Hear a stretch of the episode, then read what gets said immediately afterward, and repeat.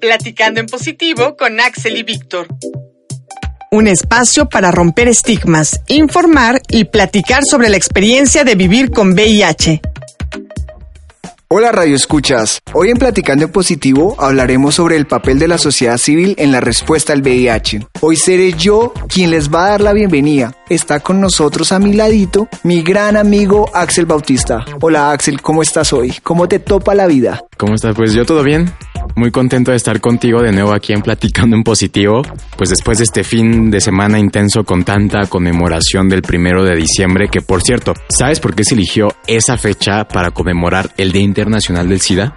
No, no tengo ni idea, honestamente, no sé por qué. Pues mira, la idea surgió de, de dos periodistas estadounidenses en 1987, uno de los cuales se llama o era llamado James Bunn, B-U-N-N, quien pensaba que dicha fecha podría maximizar la cobertura que los medios occidentales le dieran al evento, ¿no? Al primero de diciembre. Sobre todo porque pues era una fecha que sucedía después de las elecciones de Estados Unidos y antes de Navidad. Entonces pues existía todo el tiempo disponible para que todo el mundo le pudiera poner la atención. Después, Jonathan Mann, de quien ya hablamos en el episodio 4 cuando hablamos sobre el estigma social, ¿recuerdas? Quien en ese entonces era el director del programa global de SIDA, lo que ahora se le llama como ONU-SIDA, pues aprobó esa fecha y quedó. Entonces, desde 1988 es que tenemos el primero de diciembre como el día en el que se conmemora el Día Internacional del SIDA.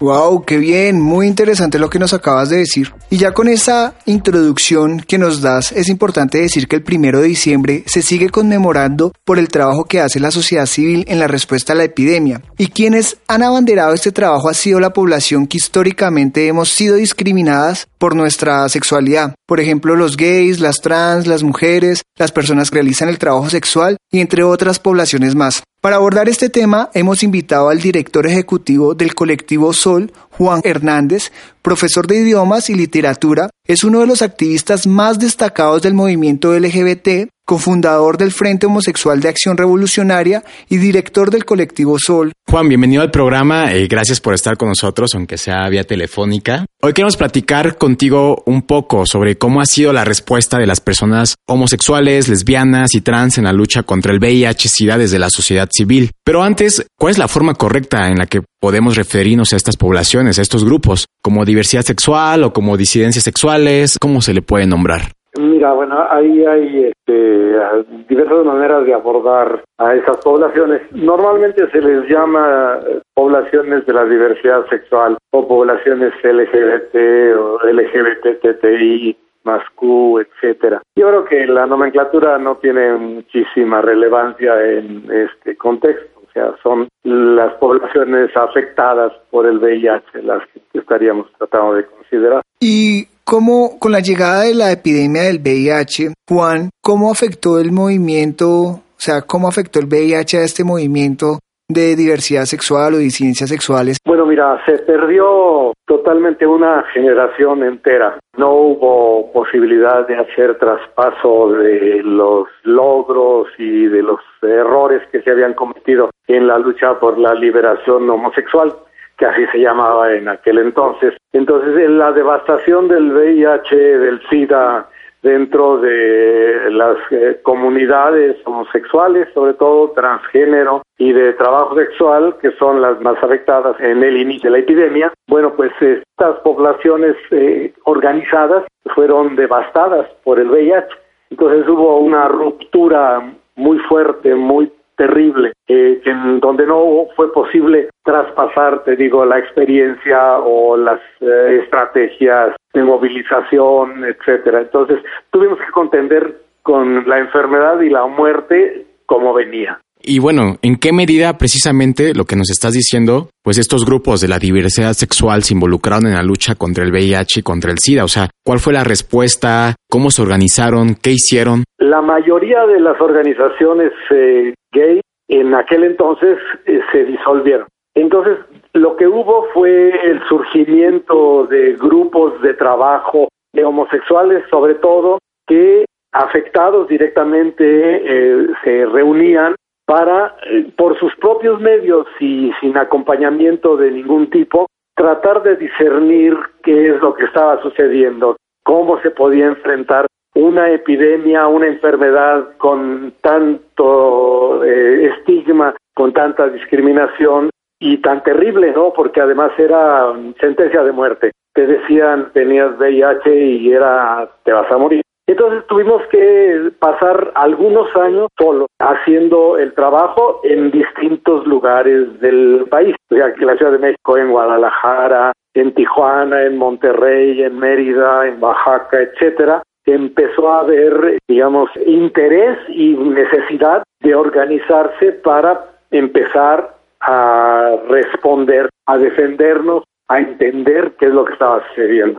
Sí, Juan, mira, en Estados Unidos yo conozco el caso en que la gente por el miedo y pues en su momento pues quien tuviera el virus era pues se podía demostrar o era visible porque la mayoría de personas pues empezaban a, tener síntomas, entonces porque ya estaban en etapa SIDA. Y digamos que de lo que yo he aprendido sobre la historia del VIH a nivel mundial, eh, a esta epidemia la consideraban la epidemia rosa o la, la triple H, sí, tenían como varios nombres, pero en Estados Unidos, digamos, hay una experiencia muy importante que es que las mismas poblaciones de los sectores LGBT, sobre todo homosexuales y trans, empezaron a generar colectividades para ayudar a esos otros. Y recuerdo mucho, y creo que lo he visto en películas, donde hasta mismas mujeres lesbianas que veían a sus amigos homosexuales enfermos, morir, pues empezaban como a acompañarlos, a brindarles asistencia médica, mientras estaban en toda esta etapa, mientras se morían. ¿Cómo fue que aquí en, en México empezaron las, digamos, las organizaciones, el Frente Homosexual, a trabajar desde la vida cotidiana? ¿Cómo empezaron a, a hacerse visible? Porque también pues como tú dices, hubo discriminación, estigma, aún en día sigue habiendo, no tanto como antes, pero sigue latente. ¿Cómo empezaron? ¿Quiénes fueron las personas que dijeron, hey, vamos a salir a la calle, vamos a, a decir que se nos están muriendo nuestras parejas, nuestros amigos? ¿Cómo fue todo eso? Mira, la respuesta al VIH empezó desde la sociedad civil en México. Nosotros empezamos a trabajar directa y abiertamente en 1983. En 1982 en Tijuana, Emilio Velázquez, que ya murió, él fue el pionero, digamos, en México, ¿no? Porque en cercanía con San Diego le permitía tener más información, le permitía tener algún apoyo de carácter logístico, de algunos pequeños recursos para eh, poder este, encontrar maneras de enterrar a las personas que habían muerto, ¿no? Entonces lo veías ahí buscando estuches que así les llaman ataúdes en las eh, funerarias de personas que habían muerto y habían sido incineradas porque nadie quería transportarlos. Incluso tenía él que contratar personas para que fueran a cavar las tumbas y tenía una pick entonces en la pick llevaba los ataúdes, una cosa atroz. el otro grupo que empezó también junto con Colectivo Sol en el 83 fue el Gol, ya desaparecido en Guadalajara. Entonces, en el Distrito Federal, en Tijuana y en Guadalajara fue donde empezó el trabajo, la lucha por la visibilidad y la exigencia de que los servicios de salud pusieran los ojos en las minorías sexuales que estábamos siendo afectadas por la enfermedad. Entonces, fue una lucha que tuvimos solos desde el 83, que tendría hasta el 87, cuando ya más o menos empezó lo que se llamaba en aquel entonces el CONACIDA. O sea, el, Estado empezó a reaccionar a partir de la diseminación del VIH a través de la transfusión sanguínea. En el terremoto hubo mucha sangre donada por Brasil que venía sin tamizaje entonces muchas de las personas que recibieron la sangre en los hospitales sin deberla ni temerla ahora sí, murieron de SIDA porque fue eh, infección directa. Pero la epidemia en México fue declarada en población homosexual porque un poco el Estado quería desafanarse de la responsabilidad de que la epidemia también era una epidemia por vía sanguínea. Órale, Juan Jacobo, casi que una película de ciencia ficción es lo que nos estás narrando, pero que sucedió y que pasó aquí en nuestro país, en México. Así es. ¿Cuáles han sido los avances por parte de la sociedad civil en la respuesta al VIH y cuáles son los retos que nos faltan para seguir luchando? Los avances fueron muchísimos porque, bueno, logramos posicionar el tema de la salud eh, de las minorías sexuales a partir del VIH y que el Estado pudiera abordarlo de una mejor manera. Incluso hubo muchos años en donde el Estado aportó, apoyó este, financieramente a las organizaciones y hubo un surgimiento extraordinario de personas que se dedicaron a promover la prevención, a acompañar a enfermos, a protestar por la discriminación, etcétera. Entonces hubo muchos logros y el logro más importante, creo desde el punto de vista de la organización de la sociedad civil, fue la creación de un movimiento pujante, fuerte. Ahora tenemos muchísimos retos porque, eh, pues, por desgracia, con este nuevo gobierno ya no existe posibilidad, no ha existido hasta la fecha posibilidad de volver a reanimar el, el movimiento. El movimiento tiene un año muerto literalmente, porque eh, la mayoría de las organizaciones dependemos, dependíamos del recurso de SIDA para poder salir a hacer nuestro trabajo. Pero como al peje se le ocurrió que también éramos corruptos y que no podíamos tener fondos del Estado porque según él íbamos a malgastarlos, bueno, pues arrancó de tajo esa posibilidad. Entonces el gran reto es volver a revitalizar al movimiento y hacer que el Estado también tenga esta corresponsabilidad, porque lo que nosotros hacemos el Estado nunca, nunca lo va a poder hacer. Definitivamente, Juan Jacobo, para eso están las organizaciones sociales y es para que lleguen a donde el Estado no alcanza a llegar. Pues bueno, Juan Jacobo, se nos ha terminado el tiempo y ya tenemos que cerrar esto.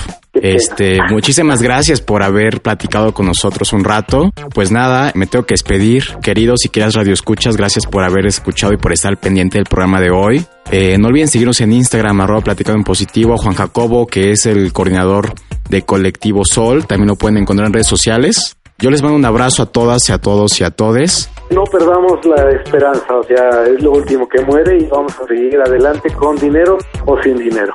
Ok, pues a mí me pueden encontrar como Víctor guion en el piso Esteban y también no dejen de seguirnos en arroba ciudadanas y 60. Si su mercedes se perdieron de algún episodio o están interesados de volver a escuchar, nos pueden encontrar en Spotify y en Apple Podcast. Un fuerte abrazo a todos los que nos escucharon. Gracias Juan Jacobo.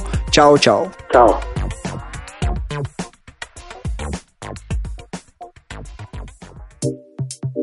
Te esperamos en la siguiente emisión, Platicando en Positivo con Axel y Víctor. Un espacio para romper estigmas, informar y platicar sobre la experiencia de vivir con VIH.